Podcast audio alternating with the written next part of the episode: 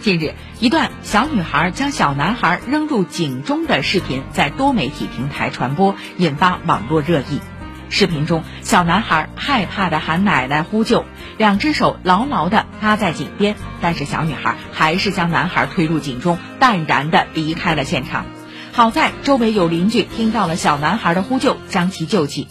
据媒体报道，女孩此举是模仿电视剧的情节。《新京报》的文章说。电视剧、手机等现代媒介工具正在和家长争夺孩子的心智，因此，在孩子们接触这些媒介的过程中，需要进行必要的引导和关照，否则一旦出现极端举动，则很可能带来无法承受之重。而影视剧、短视频等制作方在此问题上也责无旁贷，需要担负起应尽的社会责任。